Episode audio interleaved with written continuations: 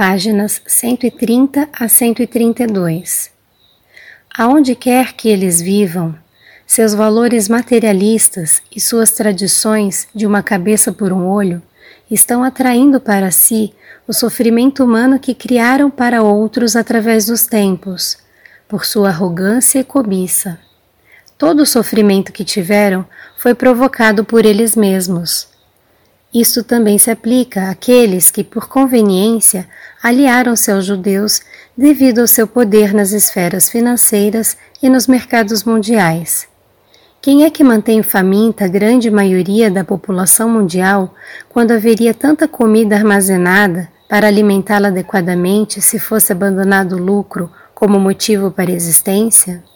Se tivessem vontade, os líderes financeiros poderiam criar e colocar em ação planos para distribuir aos necessitados o excedente de mercadorias. Se o fizessem, encontrariam o universo inteiro respondendo com bênçãos.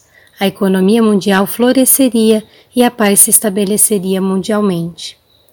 Porém, antes que isso possa acontecer, aquilo que já tiver sido criado na consciência pelos comportamentos agressivos e degradados no mundo inteiro deverá se materializar na experiência humana, não como castigo, mas como consequência natural das leis da existência. Esteja certo de que os países que lutam contra a maldade de outros estão simplesmente sofrendo as consequências de suas próprias sementes de consciência e comportamento de anos passados. Portanto, as táticas de garoto valentão, o ataque feroz dos poderosos sobre os fracos, não importando o nível em que o fraco possa parecer intransigente, somente acarretará maiores problemas para os poderosos. Aquilo que sentem como uma provocação de outros e a devastação que estão descarregando em resposta estão armazenando na consciência como a sua própria devastação futura. Talvez devessem considerar a provocação dos fracos como um alerta para sua própria queda em direção à decadência moral. Como essas pessoas estão constantemente violando as leis da existência, atraindo destruição com uma intensidade incomparável sobre as cidades e sobre a terra, minha intenção nesta carta é não apenas resumir tudo o que ensinei e vivi na Palestina, mas também explicar claramente as causas que darão origem à crise mundial que se aproxima, da qual não tratei da última vez em que vim falar à humanidade.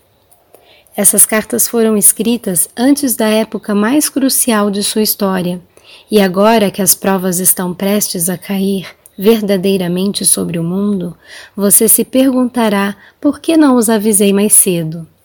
No entanto, tenho tentado alertar o mundo através de mentes receptivas nos últimos 25 anos mas nem os meios de comunicação, nem as editoras, nem a televisão dispuseram-se a conceder-me a oportunidade de falar através de meus representantes. Os políticos puderam chegar até você, mas eu, o Cristo, não pude. O motivo disso?